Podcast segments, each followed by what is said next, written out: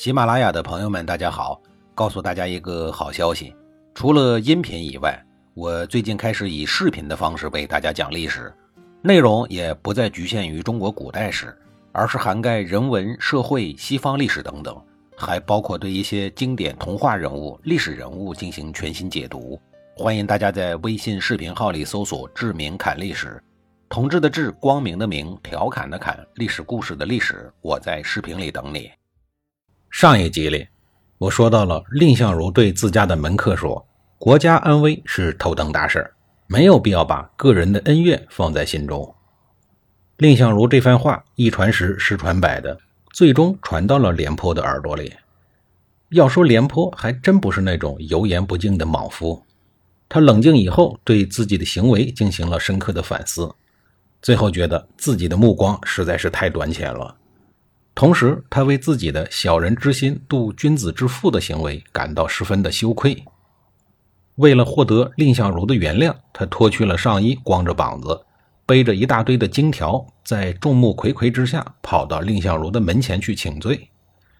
他跪在地上对蔺相如说：“我是一个粗鄙卑鄙的人，想不到蔺相如大人您如此的宽厚，如此的深明大义，我实在是无脸来见您，您打我一顿得了。”蔺相如赶紧扶起了廉颇，深情地说道：“咱们两个人都是赵国的大臣，将军您能体谅我，我已经万分感激了。您怎么还能给我来赔礼呢？”就这样，两个人共同演绎了一场负荆请罪、冰释前嫌的佳话。这就是成语“负荆请罪”的出处，收录在《史记·廉颇蔺相如列传》中。在这个故事中，蔺相如胸怀宽广，并且具有远见的眼光，被后人广为称颂；而廉颇更有知错就改的精神，在他的身上，大将之风的气魄被展现的淋漓尽致。咱们再说渑池会议以后的事儿，秦国和赵国在韩国渑池签订了友好协议，那么这个友好协议的有效期是多久呢？按说，这种国与国之间的协议，怎么也得三十年起步，五十年不算多吧？在那个战火纷飞的年代，如果您把这类协议当真，那您就输了。什么合同有效期，什么契约精神，全都滚一边去吧！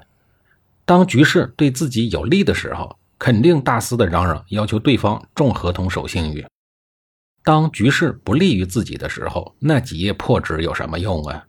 不对，是破竹简，早就当柴火烧了。这不，秦赵两国签完协议后的第九年，也就是公元前二六九年，两国因为土地的纠纷又蹭出了战斗的火花。这回该赵国的第二个高端人才赵奢出场了。当年秦国大将白起带领大批的兄弟们，在山西北部的吕梁山地区和太原盆地。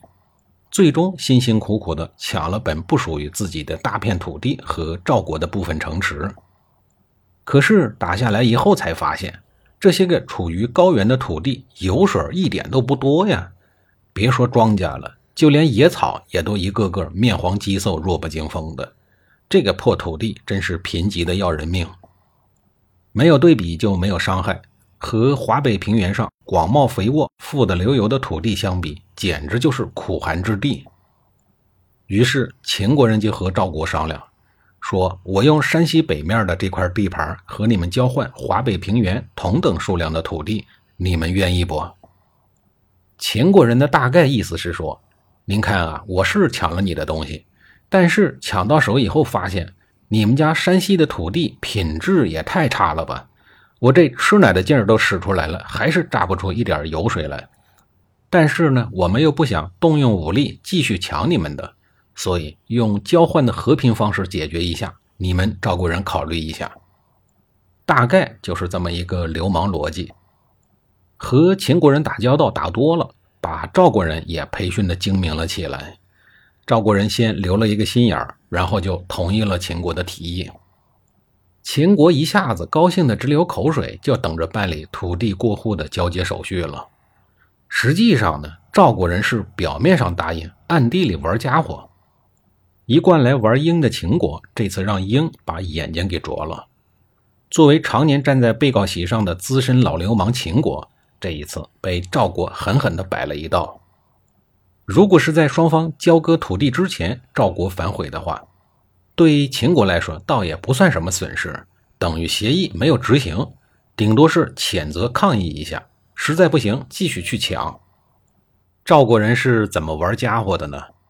赵国人等秦国军队撤出了令、离石、齐等山西北部地区的领土以后，还没有来得及接收中原领土的时候，在这个时间点表示了反悔。什么意思？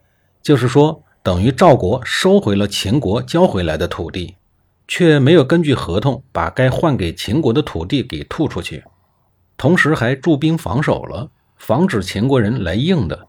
说好的一手交钱一手交货，变成了交完钱没有货。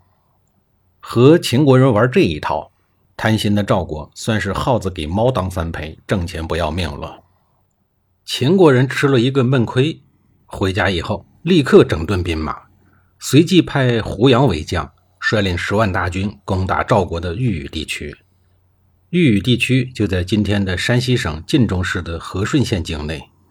著名的豫语之战开打了。秦国是悄悄的进村打枪的不要，接到韩国、魏国穿过上党地区，直插赵国的腹地豫语。豫语距离赵国的国都邯郸大概只有一百六十公里。为什么要打这个地方呢？因为秦国想一口气切断赵国山西高原与华北平原这两块领土之间的联系。秦国人又学着当年的北狄人一样，想直接把赵国从中间来一个腰斩。如果秦国能够想办法干掉太原盆地与河北平原之间的交通线，也就占领了豫语地区，那么他们就可以从西南东三个方向。同时，对以晋阳为核心的赵国所控制的太原盆地形成包围之势。这事儿要是办成了，秦国很快就可以从不重合同、守信用的赵国人那里拿回他们被骗走的晋西北，还能拿下赵国曾经的老根据地太原。而豫语地区一旦被秦国人拿下，基本上就算是切断了国都邯郸与太原之间的联系。所以。对于赵国来说，这个地方万不可失去的，真是有亡国的危险呀！因为秦国来的太过于突然了，而韩国又直接把上党高地这个主要通道免费借给了秦国使用，过路费都没收一分。秦军在没有任何阻力的情况下，长驱直入，直接插进了这个枢纽之地。由于这块地方过于重要，赵惠文王得到消息以后。赶紧召集了老将廉颇和乐胜等人，问问大家到底该怎么整。这两个人都认为豫语地区和国都邯郸距离很远，且道路狭窄，这个时候发兵已经难以救援了。要照这么看，赵国的内部已经倾向于无法救援了。但是在这个时候，搞财务工作的财政大臣赵奢却站了出来，对赵惠文王说：“还有的救。”中国历史上著名的“老子英雄儿混蛋”的典型模范中，那个老子上场了。这个赵奢是谁呀？赵奢是从基层干起来的，最早的岗位就是征收田赋的小公务员，是奋战在税收一线的小官吏。别看他人微言轻的，但是他是一个党性、悟性都比较高的人，境界高的要命，可以说是一心为国。执法铁面无私，天王老子的面也不给。按说，在基层干部队伍，这种不上道的工作方式是会给自个儿惹下很大麻烦的，起码您不合群呀。但是赵奢不管不顾，始终不忘初心不辱使命，努力的征税。随着赵奢执法工作的深入，他发现，在他的辖区内偷税漏税最厉害的大硕鼠，竟然是还在位置上的赵惠文王的弟弟。也就是战国四大公子之一的平原君赵胜。下一集里，我继续给您讲述赵奢去赵胜家收税杀人的事儿。